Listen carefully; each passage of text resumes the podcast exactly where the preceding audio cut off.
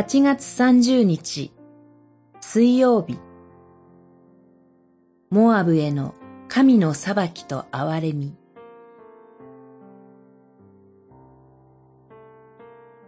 イザヤ書15章。我が心はモアブのために叫ぶ。彼らはルヒトの坂を泣きながら登り、コロナイムへの道で絶望の叫びをあげる。十五章五節モアブ人はアブラハムの甥、ロトと、その長女の間に生まれた男児の子孫です。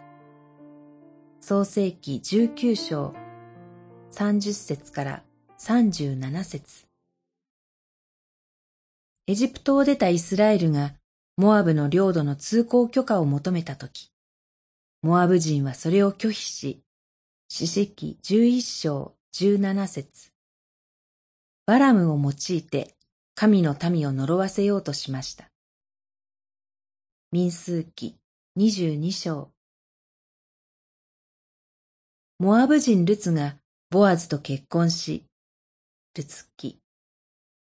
ダビデは要害に立てこもっている間、両親をモアブ王に託しました。サムエル記上22章3節このような例外を除いては、モアブは常にイスラエルに敵対しており、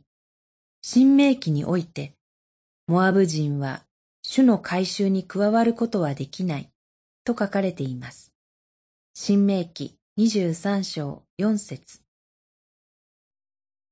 神の見前に高慢であること、これは神が最も意味嫌われる罪です。そもそも私たち人間の堕落は、神のようになれると、蛇に誘惑されて、被造物の分を超え、神の戒めに背いたところから始まっています。ですから、神は預言者イザヤを通して、モアブの高慢を批判し、主の厳しい裁きを宣告しておられます。しかし同時に、我が心はモアブのために叫ぶと言って、イザヤは心からの悲しみをも表します。彼の心は憐れみで満ちていました。